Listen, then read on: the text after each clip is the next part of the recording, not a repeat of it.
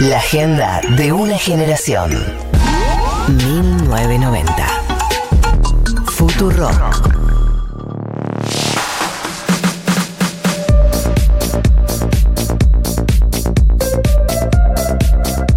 Bueno, son las 3 menos 20, en realidad son 3 menos 22 si me, me preguntas con precisión, pero son 3 menos 20 para algunos.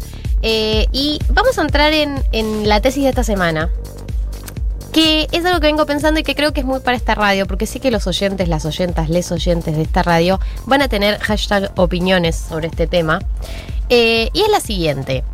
O sea, en realidad es una pregunta, yo tengo una respuesta, pero antes de decirla, mi opinión, me gustaría escuchar la suya, que es, eh, ¿en qué medida lo que consumimos, y lo que consumimos lo, abro a todos los consumos, principalmente los culturales, pero algunos lo van a abrir a la, a la alimentación o a lo que sea, lo que consumimos, las películas que miramos, los discos que escuchamos, eh, las series, los libros que leemos, la comida que comemos, eh, nos define como personas o habla de nuestra identidad como personas, habla de nuestra personalidad o de lo que somos como personas.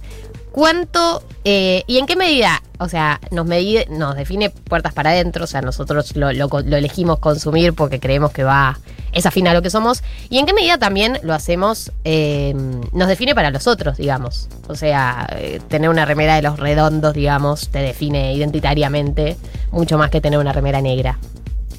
Bueno, fin de la tesis. Ahora nos vamos a. No, yo creo dos cosas. Eh, creo que, por supuesto, que estos consumos sociales además ayudan a configurar ciertos etos. eh. Etos, lo Etos. dijo. Dijo la palabra esto Digo, la palabra etos, esto está pasando. Pero bueno, entran como en distintos grupos que se identifican también porque comparten una serie de consumos. Pero a mí lo que me parece más interesante de esto es, más que lo que hacemos para afuera, es hay un cambio, cómo impactan los consumos privados que sabemos que no entran y no se configuran dentro de esa clase de consumos estereotípicos que compartimos con ciertos grupos, pero que igual disfrutamos eh, y que consumimos de manera regular, tipo sacarle el, el placer culposo a esas cosas que ideológicamente, estéticamente, políticamente no compartimos, pero igual consumimos. Eso entra, eso también nos hace, nos arma, eh, cómo influye y además cómo es esa división y cómo hacemos esa división entre lo que mostramos para afuera que consumimos y lo que consumimos en la intimidad eh, Bueno. de nuestros cuartos. Es que para mí es, digo, cu- cuando uno considera, digo, yo voy a ir con la mía, yo no, no creo que lo que consumamos nos defina como personas, para nada. Y, y, y, y, eh, cuanto más uno piensa que lo que uno consume lo define, eh, peor te sentís cuando te gusta algo que no coincide con tu marco ideológico. O sea, de repente estás ahí escuchando, qué sé yo, una canción que tiene un- una letra que no te gusta, pero te hace bailar, o una serie que te parece una boludez superficial, y, y de repente te genera esta contradicción de tipo, che, ¿por qué yo, que soy una persona que consume tal y tal cosa, me está gustando esto? Esas preguntas aparecen solo la persona que le pone esa carga a cada consumo que hace. Sí, pero vieron que hay algo del consumo identitario muy relacionado con la adolescencia. ¿No? Como, no sé, acá eran los vloggers, los. eh, no sé. La adultez también pasa. O sea, Obvio. No es que vos sos único porque te gusta, no sé, tener muchas plantas ir a comer pizza de masa madre a Palermo, ¿no? O sea, estamos todos más o menos en la misma en algún círculo. No, bueno, pero dentro, incluso dentro de esos círculos, eh, hay como subcírculos. Yo te digo, o sea, las cosas que uno comparte en Instagram que le gustaron o las remeras de bandas que usan, habla de una declaración de principios más o menos. Como yo formo parte de esta gente que consume estas cosas y de alguna manera también habla de, de mi personalidad en algún lado, del tipo de persona que soy. Bueno, claro, te configuran unos círculos eh, y, te, y te enmarcan unas conversaciones porque eso significa algo socialmente. Pero yo creo, aquí estoy de acuerdo con Gali, pasa poco en estas tesis, eh, que hay que tratar de desapegarse de, de las formas de consumo como formas de identidad, porque la verdad es que la los consumos íntimos de esas personas eh, y sobre todo que cancheríamos tanto con los consumos públicos, hay que decirlo, somos pretenciosos un montón con ciertas cosas y hay cosas que, que entran como en un hype y se ponen de moda dentro de los círculos progresistas y todos estamos. Anortodox, fase 1 de la cuarentena. Estamos Last hablando. Eh, pero la lista de YouTube de cada uno es la lista de YouTube de cada Sí. uno. Yo te digo, mi historial de. YouTube me da una vergüenza. Ah, no, yo no, No no, lo no ve puedo, nadie. no puedo. Está lo No. peor de mi, en mi historial de Te YouTube. entrego el de porno, no me, no me, no me, no me revises el de Tipo, YouTube. voy a Grey's Anatomy y busco eh, los clips que arman los fans de las historias de amor. Tipo, te- que me saca toda la trama de la serie y solo están las escenas de amor. Yo soy la persona que consume esos clips y a veces le ponen canciones de fondo. Además, todas las canciones son como Coldplay. Mira, yo tengo uno peor. Eh, tengo, o sea, sí siento mucha curiosidad por cómo piensan las libertarias y por eso cada tanto clavo cosas Miro videos de. Y además, por supuesto, el algoritmo me, me cambia y me el modifica, algoritmo entonces en no el home es tremenda. No entiende No. el algoritmo cuando. No entiende que estoy una investigando. Vez, solo una vez, por favor. Eh, es- esto, esto es investigación. Pero la que sí miro mucho, eh, 25 cosas que no sabías de cómo se hizo, no sé, Bueno, 25 pero- cosas pero que no sabías de la realeza. Buenísimo. De temas que no me interesan, además, como temas que nunca me interesaron y los pongo como de fondo. A mí me está pasando, yo, a los que no me siguen en Instagram, estoy drogado con TikTok. Tengo las últimas semanas Ma- entré en una muy profunda. Marto hace una fina cata de TikToks los domingos. Para la gente que no lo sigue, y si no usas TikTok como yo, eh, pero no por un tema ideológico, no lo uso, porque mi algoritmo es una mierda. Me tira todos videos de mierda, entonces no entiendo el atractivo. Pero Marto los domingos hace una cata de videos de TikTok y los sube a sus stories. Arroba Claro. Marto Sleep. Bueno, eh, pueden seguirme y verla, pero lo que iba a decir es que el algoritmo me conoce mucho ya, el algoritmo de TikTok, porque lo uso mucho. Y de repente me trae videos de mierda, pero que lo veo, enteros. Sabe Porque que sabe, te gusta. sabe que lo veo, sabe que lo veo. Están llegando muchos mensajes de oyentes que están opinando sobre este tema. Eh, oyente dice: eh, Yo siempre, yo soy y seré consumidor de Tinelli sin culpa ni contradicciones. Ser anti algún consumo cultural del bailando, por ejemplo, es una forma de identidad. Como la gente que está en contra de que veas el bailando. Eh, Rochi, acá tenemos eh, un oyente que dice: Creo que nos define al 100%, cualquier consumo es político. Rochi dice: Tal vez no nos definen, pero sí nos influyen, sobre todo lecturas y consumos propios de la infancia, donde la imitación forma gran parte de la personalidad. Eh, sí, obvio. Obvio que por ahí no es lo mismo eh, lo que uno consume eh, en su formación de más chico, que por ahí sí configura más cómo es el mundo que más de grande. No sé, igual, estoy hablando sin saber. Yo creo que, que en ese punto eh, se puede, o sea, de vuelta con, con lo que habíamos hablado de que va a ir un poquito en esta tesis, pero no sobre eso. La contradicción es totalmente inherente, sobre todo a los consumos, sobre todo a nuestros comportamientos. Pero creo que se puede hacer un consumo crítico de un montón de cosas y no necesariamente. Yo consumo o sea, críticamente el bailando. No, no críticamente, pero no porque, o sea, no, no es tan vertical el proceso de que lo No, dicen en verdad. la tele y vos lo vas Sí, y lo haces. No, no funciona así. Te Eh, salís hecho un Raúl de mirar el bailando. Total, no necesariamente. Y también hay que, hay desapegarse de ese tipo de gente que Gali define muy bien, que es la gente que te dice no tengo tele, no miro tele, yo no miro tele. Eh, porque también hay un montón de cosas que suceden en la cultura masiva, que es interesante ver, que es, y, que, y que conmueven, y que son eficientes, y que son discursos que también es interesante analizar, y que pasan por otro lugar. No creo que todos los, que, que todos nuestros consumos tengan que ser ideológicamente impolutos, eh, ni necesariamente coordinados con nuestras posturas políticas, en absoluto. Eh, acá Oyenta dice, yo creo que cada uno de, cada uno define al otro en base a sus consumos, pero en realidad un consumo no define a la persona, sino que cada uno trata de categorizar al conocer a otro. Sí, funcionan como categorías lo- cuando uno muestra públicamente un consumo, ¿no? Claro. Tipo, te ubico, ¿dónde te ubico? Tiene el flequillo corto, una remera de los redondos, alpargata, bueno, es un rolinga. Así vivo, no me digan cómo vivo. Pero aparte, en este mundo capitalista, con todos los consumos tan como pormenorizados y todos los algoritmos que consumimos, o sea, todas las cosas que consumimos mediante algoritmos, es muy difícil también definirse a uno, a uno mismo, a uno mismo, eh, por fuera de sus consumos, ¿no? Como que terminás. ¿Qué- ¿Quién soy? Le puedo lo llamar a tu hermano. si remite- para que- quién soy. sí.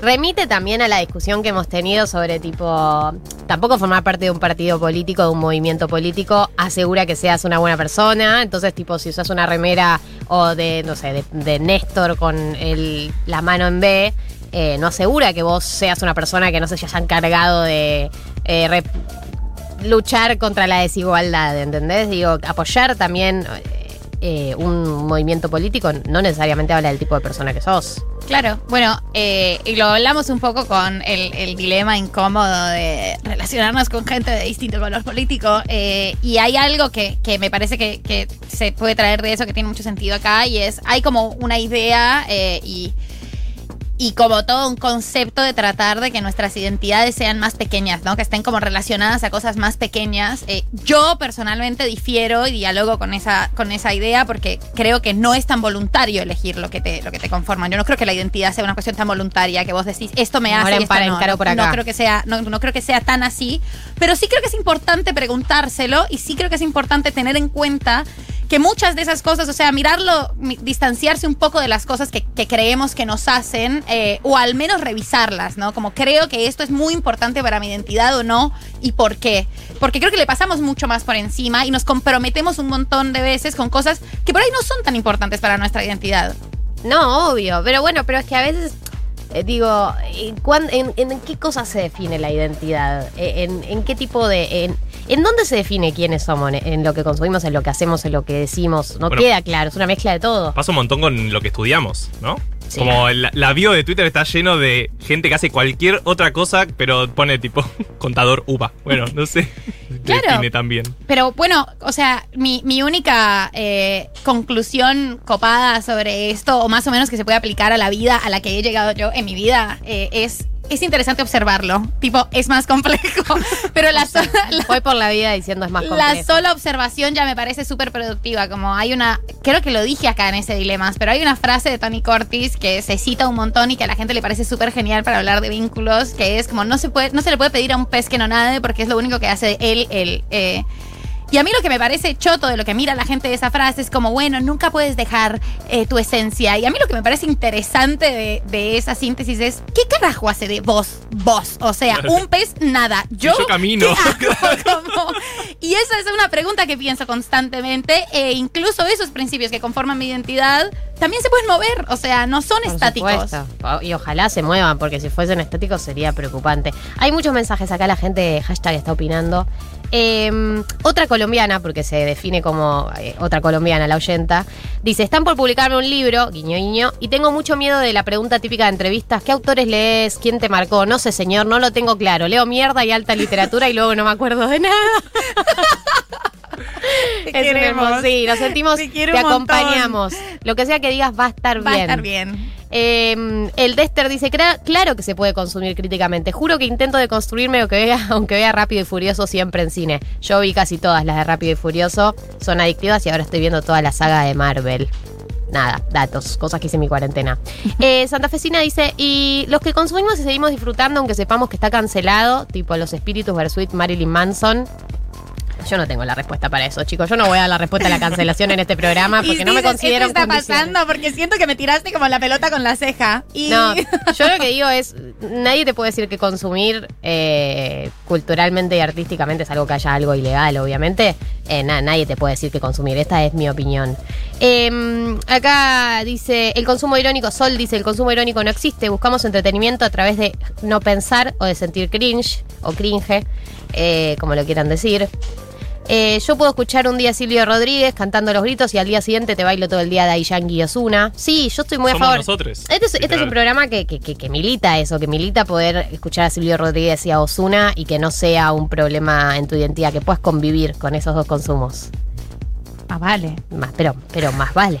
Eh, Le Cintia dice, y somos en parte lo que consumimos, chicos. Como dijo la oyenta Rochi, el tema es que es desde qué lugar vivimos eso que consumo, qué lugar ocupa en cada quien. Eh, y a su vez, el consumo y el lugar que le damos muta. Sí, obviamente, eh, no es lo mismo una persona que por ahí consume con mucha pasión y emoción y, y seriedad, no sé, un gran hermano, que una persona que lo consume para no pensar. Igual para mí no hay una superioridad en cómo lo consumís. Eh, ambas personas están consumiendo gran hermano. Digo, es que para mí también hay algo de eso, de, de ponerme. mm, Como también, digo, en la categoría, perdón, María, voy a tener que correrte un poco por, eh, no sé, por izquierda, por derecha, no sé por, Por dónde estoy corriendo, abajo, por arriba, por abajo. Si uno dice, yo consumo, pero lo consumo críticamente, estás planteando que tu consumo es un consumo distinto al consumo tipo masivo, no crítico, como un consumo, perdón, superior. Yo no dije Para, vos eso. estás consumiendo de la misma manera que lo está consumiendo Juan Carlos, que no hace un consumo crítico. Pero yo dije justamente eso, como que consumir críticamente es entender que lo que consumís no necesariamente vas y haces lo que estás viendo, que la gente por lo general no es un proceso que sucede verticalmente. Vos te conmoves, uno se conmueve mirándolo bailando y suceden un montón de cosas Ese día interesantes. que Cintia Fernández se tiró toda la leche en el cuerpo, qué día para la nación. no lo mirás como Conmovida. en, en ojo Hashtag de blessed. Paper, no, un- porque también te suceden cosas y dialogas con eso. Lo que digo es como la gente cree que los consumos suceden como el Tinelli te dice que cortes una pollerita y entonces la gente va y la corta y nadie mira televisión, nadie consume de esa manera lo que consume. Claro. Sí, está bien. Entonces estábamos A de eso acuerdo. llamo y consumo no lo crítico. sabíamos. No, No. querías pelearte. Eh, Pero porque ni me David corrió, ni, me corrió. ni David ni Mechi Te quieren corrí por arriba y por abajo. Eh, no, acá tenemos distintas personas. Eh, eh, Pisces Plus Prozac, o sea, ese es el nombre del oyente, dice: Los consumos hablan de nosotros al 100% y pueden ser perfectamente contradictorios, solapados y dinámicos. Hashtag opinión, hashtag pero socióloga. Eh, bueno, no, me parece que no, está del todo saldada, pero bueno, abrimos la puerta a eh, los consumos y quiénes somos. Esta es eh, la tesis sin solución del día. Es como una tesis exploratoria, como se diría en la investigación social. Como que cuando una persona en la investigación social plantea una hipótesis y no llega a conclusiones, se define como exploratoria. Así que esto fue una investigación exploratoria sobre los consumos y las identidades hasta las eh, 4 de la tarde. eh, una minuto y una hora y siete minutos más. Te acompañamos.